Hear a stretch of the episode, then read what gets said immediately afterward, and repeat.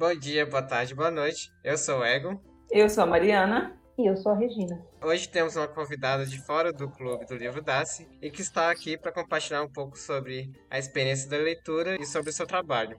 Hoje nós vamos entrevistar a Regina e, primeiramente, eu gostaria de saber de cada um qual foi o último livro que cada um leu ou que está lendo. O meu livro, ele foi um, um brinde de Cianoreto, da Agatha Christie, e que também foi um livro do clube. Quem leu? Bom, meu último livro foi Jogada Mortal, do Alan Coben. Muito bom. Quem leu? Eu não li o Jogada Mortal, mas eu já li o Harlan Coben e acho muito interessante. É bem de suspense, né, policial. Acho muito legal. O último livro que eu li foi A Vida Não É Útil, do Ailton Krenak, que é um autor indígena, e fala sobre a relação com o planeta Terra e com a sociedade. Quem leu? Eu não li, mas achei bem interessante o livro. é bom. Então, para começar, eu gostaria que a nossa convidada é, se apresentasse um pouco sobre qual é o trabalho dela.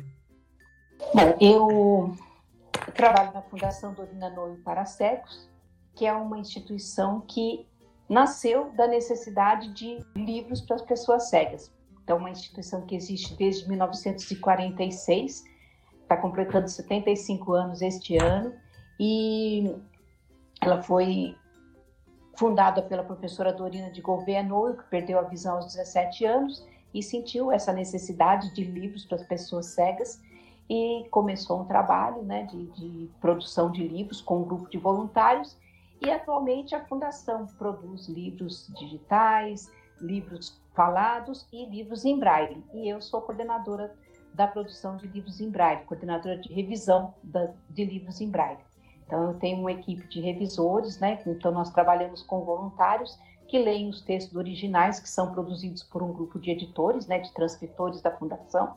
E a gente trabalha, então, com esses voluntários que leem o original, enquanto a gente lê o braille para ver se está tudo de acordo, né? Um com o outro. Muito legal. E esses livros são o quê? Direcionados a... Tem algum Pode público específico ou é todo é, tipo de livro? A gente faz de tudo, de tudo um pouco.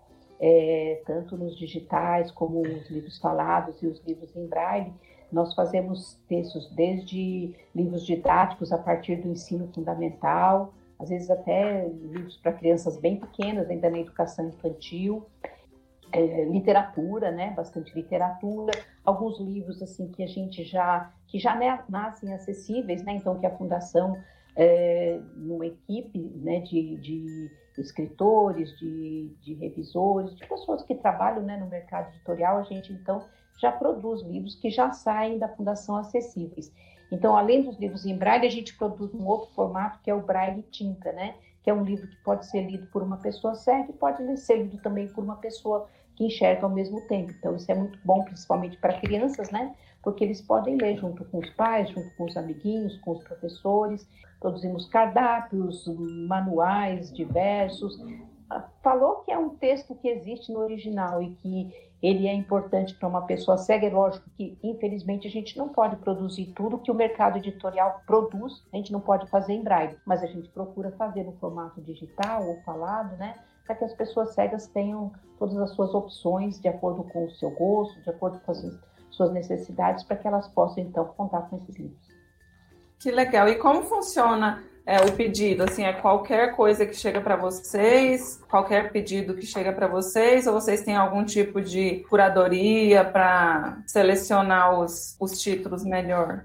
Vai depender muito. Por exemplo, a gente tem é, uma biblioteca de livros falados. Então, nessa biblioteca de livros falados, a gente recebe os pedidos né, das pessoas e a gente então vai, vai selecionando de acordo com esses pedidos, ou então de acordo com, com os best-sellers, né? A gente vai fazendo uma seleção e gravando aquilo que agrada a maioria. Isso na biblioteca de livro falado.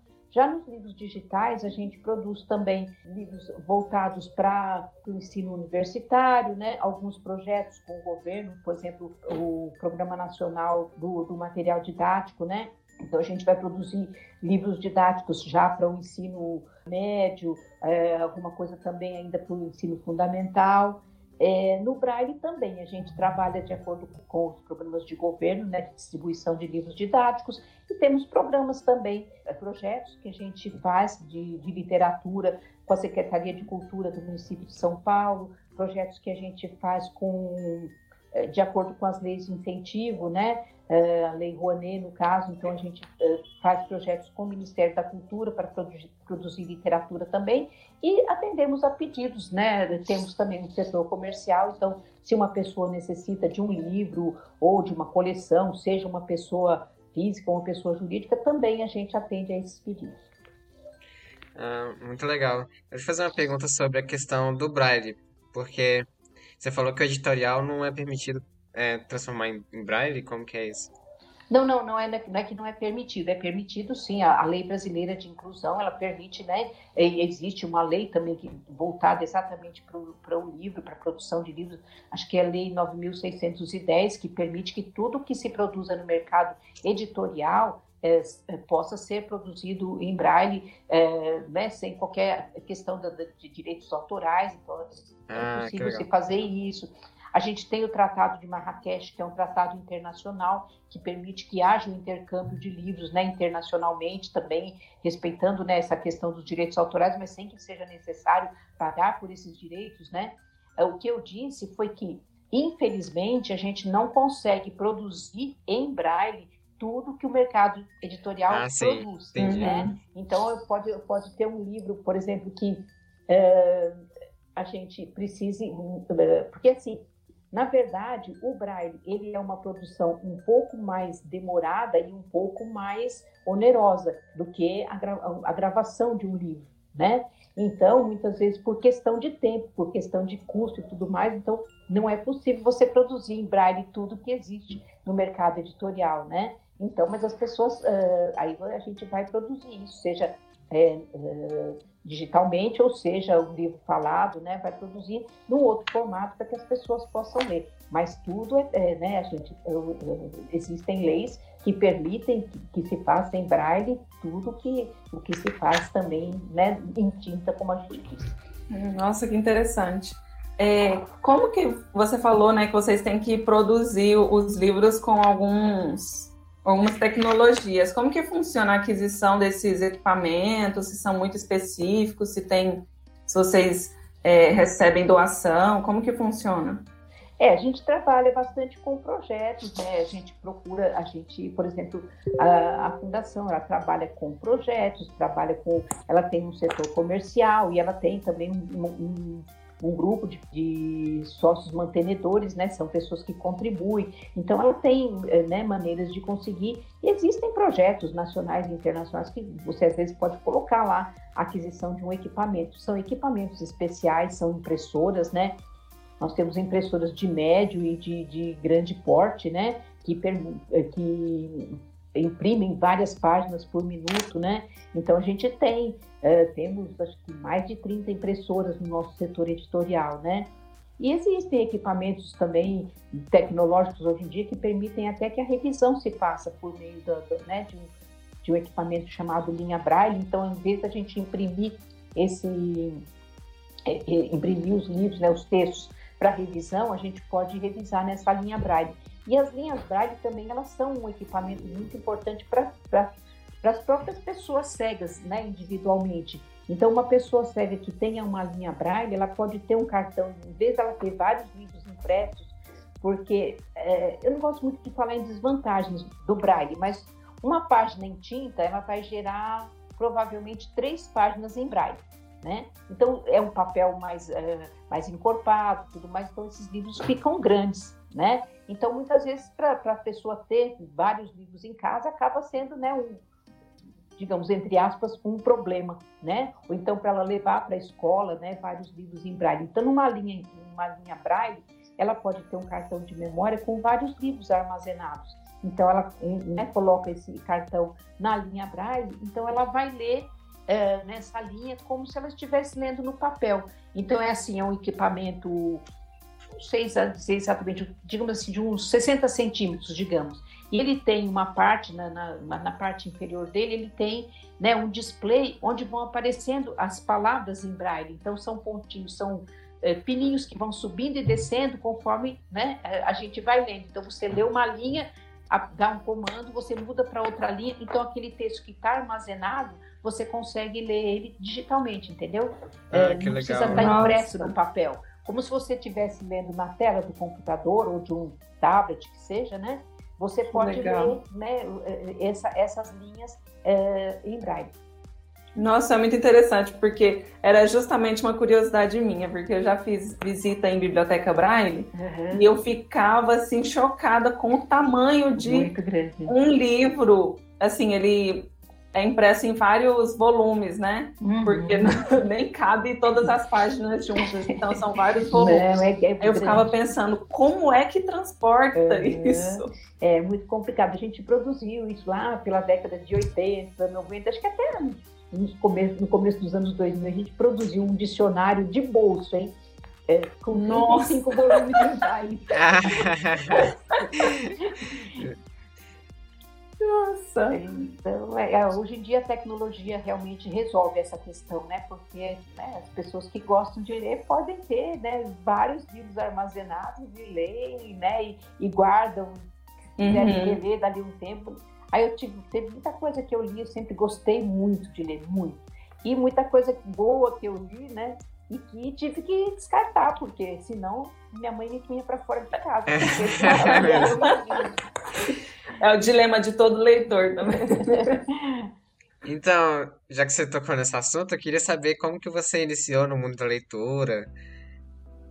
É, eu sempre gostei. Eu, eu nasci com glaucoma, né? Uhum. E perdi, assim, a minha mãe percebeu quando eu tinha três meses de idade, né? E passei por vários tratamentos, aquela fase toda lá que todo mundo passa, né? De não aceitar, a família não aceitar, e vamos buscar, vamos tentar, né? E foi tentado de tudo ali, mas com sete anos eu perdi a visão por completo, porque não existe ainda a cura para o glaucoma, até hoje ainda é assim, né? Mas quando eu tinha uns cinco anos, eu ainda enxergava alguma coisa, acho que não era muito não, mas é, aí a minha mãe começou a me ensinar. Ela comprou um jogo de letras bem coloridas, né? E começou a me ensinar, a, a, a me alfabetizar, né? Mas com sete anos eu perdi a visão e era a idade, né? Limite para ir para a escola e eu queria muito ir para a escola, aprender a ler e escrever. E um dia minha mãe saiu disposta a encontrar um lugar onde eu pudesse ser atendida e chegou na fundação. E aí eu né, recebi todo o atendimento necessário, porque toda criança precisa de um precisa de um apoio psicológico, a família precisa de um apoio. E a fundação, além dessa produção de livros, ela faz todo esse atendimento às pessoas, às cegas de qualquer idade, né? Desde os bebês recém-nascidos que já tenham né, algum problema visual grave, até pessoas eh, idosas, né, que perdem a visão já na terceira idade, né? E aí eu recebi esse atendimento, aí aprendi, uma professora foi até a minha casa, me ensinou o braille e eu fui matriculada numa escola uh, regular do meu bairro, né?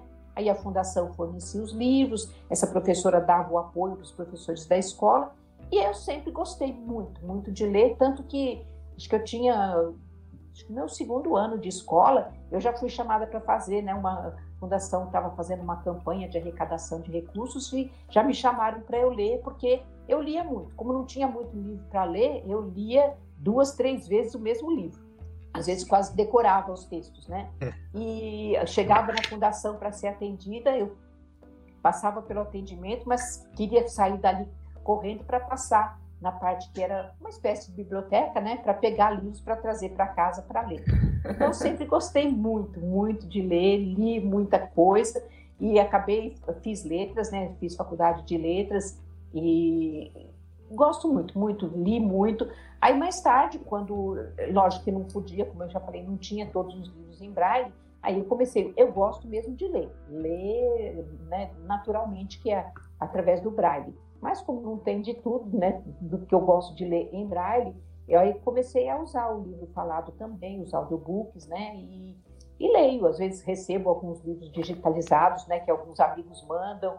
Leio, leio o que aparece pela frente. Gosto muito, muito de ler mesmo. que legal. E que, e que tipo de livro que você gosta de ler?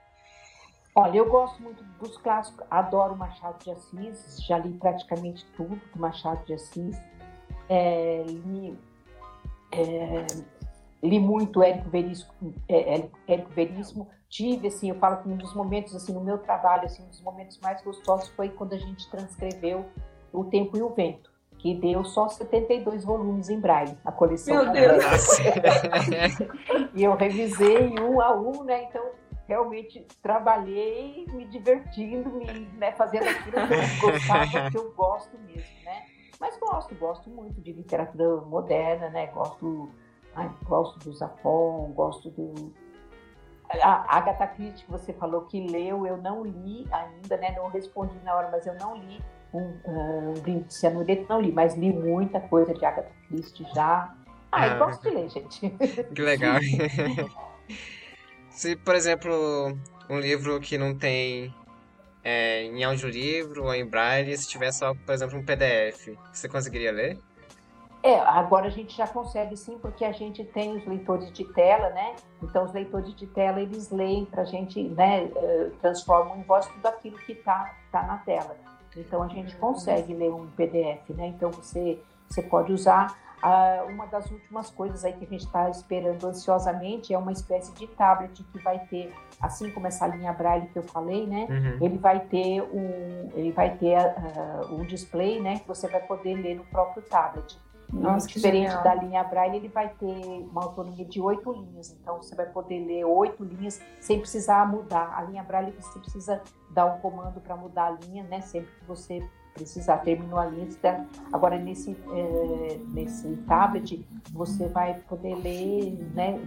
Ter pelo menos oito linhas já, já ali prontas. Você lê aquelas oito, aí é que você muda o comando. Ah, legal.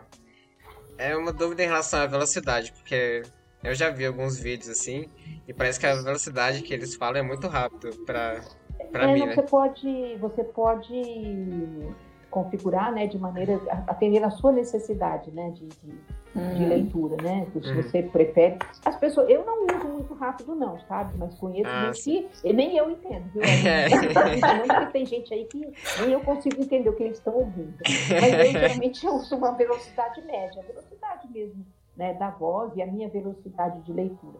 Essa questão da hum. velocidade de leitura do Braille também é uma outra questão que é bastante discutida, porque ela, a velocidade de leitura, por mais rápido que uma pessoa leia é, em Braille, ela não consegue atingir a leitura de uma pessoa que leia muito rápido, né, uh, com os olhos.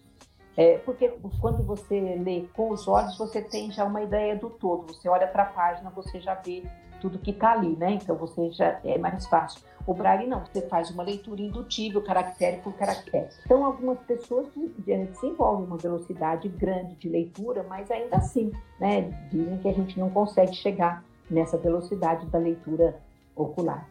No caso, quem quem enxerga a palavra não lê, já, caractere por caractere, já lê, né? Que... já lê a palavra toda. Já lê a palavra toda. Uhum.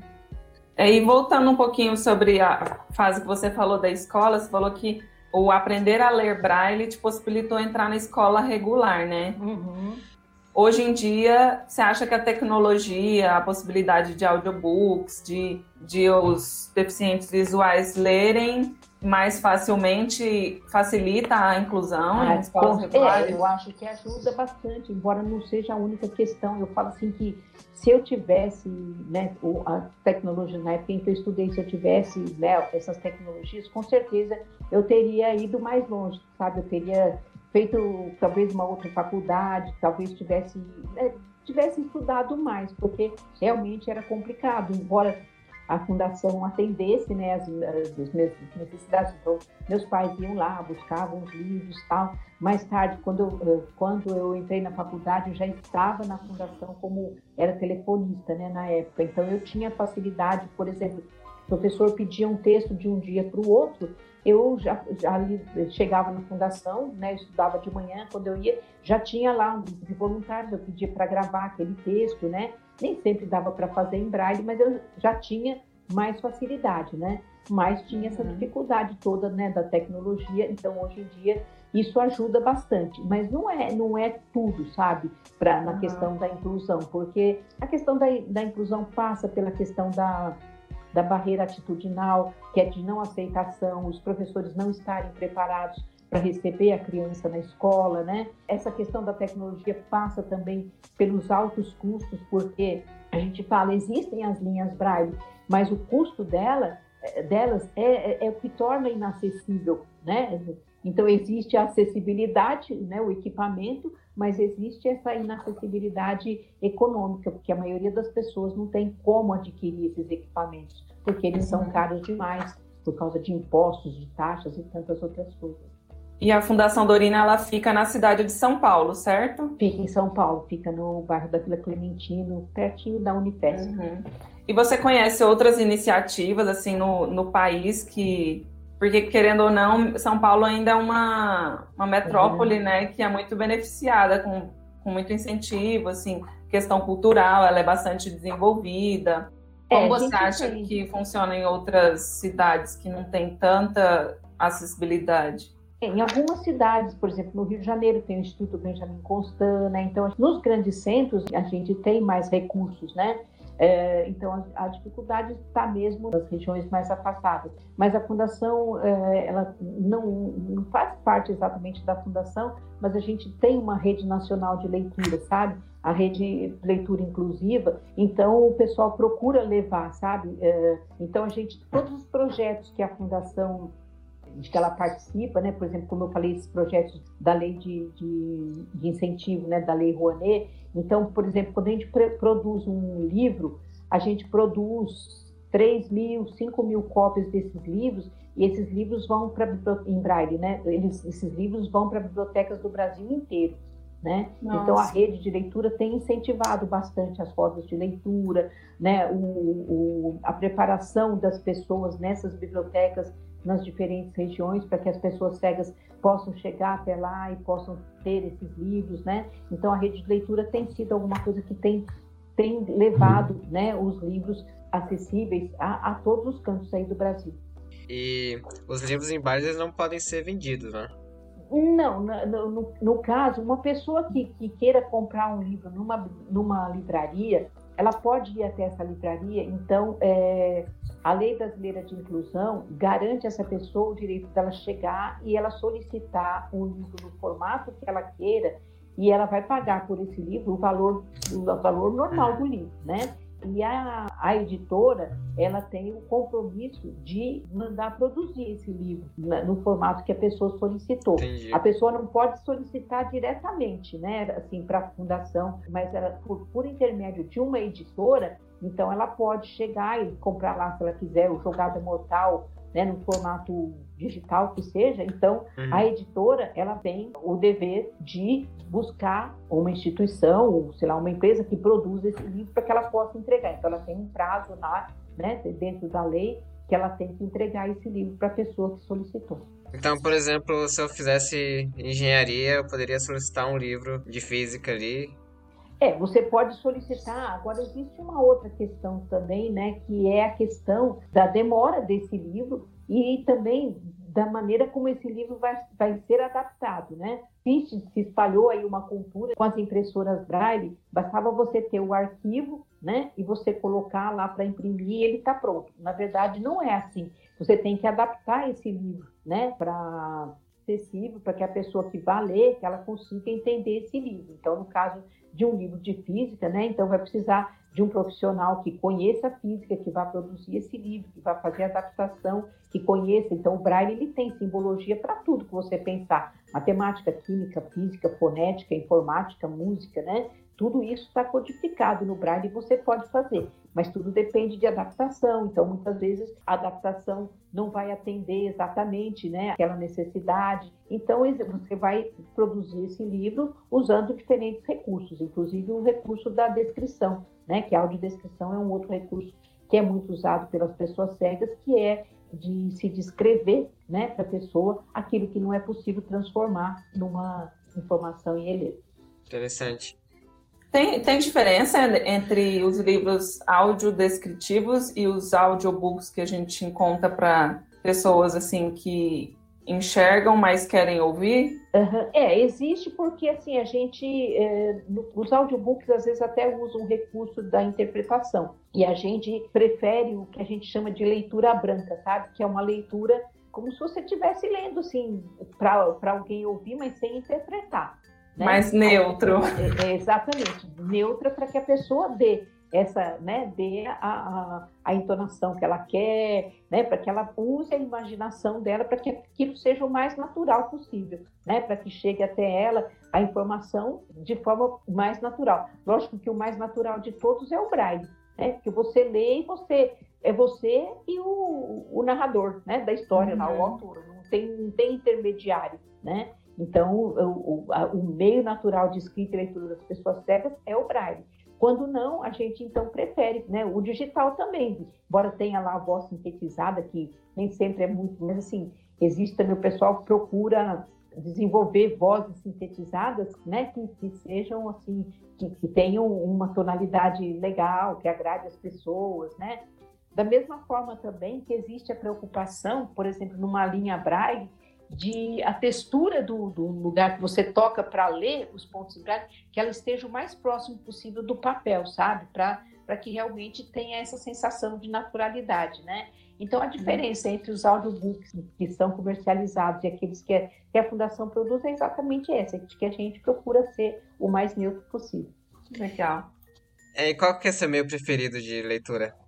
Braille, braille. Braille, né?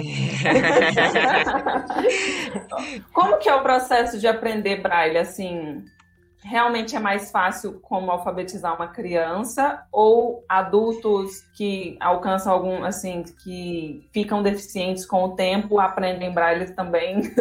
É, ou é muito difícil? Não, não aprendem sim. A gente, né, tem, a gente tem exemplos legais de pessoas que perderam a visão já na adolescência ou adultos que aprenderam, né? Aí simplesmente eles vão aprender a nova simbologia, né? Vão aprender da, aquilo que eles já sabiam, não, é, não, é, né? não vão se realfabetizar tem muita gente que confunde Braille com Libras, né? Libras é uma, é uma língua, né? Braille não, é simplesmente uma forma diferente de escrever, né? Diferente da escrita em tinta, mas é a mesma, são as letras. Ainda assim é, é português, coisa, né? né? Sim, é portu, continua sendo língua portuguesa, inglesa, seja lá o que for. Uhum. Agora, no caso de alfabetização, você vai trabalhar com a criança, como eu disse, a fundação atende desde bebês, porque quanto mais cedo a criança que nasce cega chegue na fundação, mais fácil né, e mais normal vai ser o desenvolvimento dela. A criança, nos primeiros tempos de vida, age por imitação, né? Então, a criança cega, como ela não tem né, o, a, a visão para poder se, se orientar e aprender e imitar, né? ela precisa ser estimulada de outra forma, para que ela tenha o seu desenvolvimento cognitivo normal, não só cognitivo físico também, né? Até para aprender a andar, subir escadas, então tudo isso ela precisa passar por esse atendimento. Então, uma vez que ela passa por esse atendimento, que ela né, chegue lá bem pequenininha e receba todo o atendimento que ela precisa, quando ela chegar na idade de alfabetização, ela vai ser alfabetizada usando recursos mais variados e tem que ser recursos lúdicos, tem que ser recursos que realmente estimulem a leitura, né? E ela tem que tocar o braille e aprender de diferentes formas, não só diretamente no braille, mas primeiro você vai ensinar o braille para ela até usando assim o esquema corporal dela, então os pontos do braille, ah, então no seu ombro direito está o ponto 1 um do braille, no ponto do, ombro esquerdo está o ponto 2, na sua cintura o ponto 2, e assim, né, você tem que estimular essa criança a aprender. Agora, uma vez que ela né, passe por todo esse aprendizado é, e, e seja estimulada e entenda que o braille é o meio que ela vai ter para se alfabetizar e para aprender, né, ortografia, simbologia e tudo mais, e que a família também seja preparada, né, para incentivar essa criança a usar o braille, aí ela vai, né, aprender normalmente as letras, né, vai depender do método de leitura que cada professor preferir, né. Então, por isso que a gente a está com um projeto agora chamado Projeto Lego Braille Bricks, né? Que usa as peças do Lego. Então, são peças do Lego com o braille e a letra em tinta, que é uma maneira de ensinar o braille de uma forma lúdica e inclusiva, porque ela pode aprender junto com um coleguinha, né? Que não tenha nenhum problema visual. Então, é, é mais ou menos por aí que se dá a alfabetização. Muito legal. É, eu queria que você falasse um pouco como quem está ouvindo a gente poderia é, ajudar a Fundação Dorina Nova, seja como voluntário, seja com uma doação de dinheiro. Então, pode, vocês podem conhecer o nosso site, né, que é o www.fundacaldorina.org.br. Então, ali vocês vão conhecer e lá tem todas as orientações para quem queira ajudar, para quem queira ser voluntário, para quem precise do nosso atendimento, tá tudo lá. Perfeito. Mariana, você tem mais alguma pergunta? Não, acho que é isso. Eu achei muito legal ouvir sua experiência de leitura e aprender mais sobre esse mundo que às vezes é tão desconhecido para a gente, né? e para a gente conhecer outras pessoas que leem também, como a gente gosta de, de ler. No clube a gente sempre fala muito isso, né? Quão prazeroso é a gente conversar sobre livro e literatura com outras pessoas que têm o mesmo gosto que a gente. É isso aí, gente. Para mim também foi um prazer falar com vocês. Continuem esse trabalho aí de incentivo à leitura, de troca de experiências, porque olha, gente lê é uma das melhores coisas desse mundo. Sim. É, só contextualizando, essa ideia surgiu porque a gente estava discutindo, né, sobre livros físicos e digitais. Aí a gente pensou, mas ah, e as pessoas cegas, como elas leem, né? Surgiu essa discussão e a gente viu que a, a nossa ignorância em relação ao assunto, né? Então eu, agrade eu agradeço aqui pela sua presença, por ensinar bastante coisa hoje pra gente. Legal, gente. Precisarem de mais alguma coisa, a gente está sempre às ordens, é, tá? Foi muito queria... bom falar com vocês. E eu queria perguntar também se você gostaria de fazer parte do clube. Ah, não sei como é que. Me conta aí depois como é. Tá bom. E aí eu gostaria, sim. Ótimo. Vai ser um prazer. Foi um prazer te conhecer, viu? Igualmente, gente. Tudo de bom pra vocês. Muito obrigada, Regina. Obrigado. Obrigada a vocês. Tchau, tchau. Tchau. Tchau. Tchau.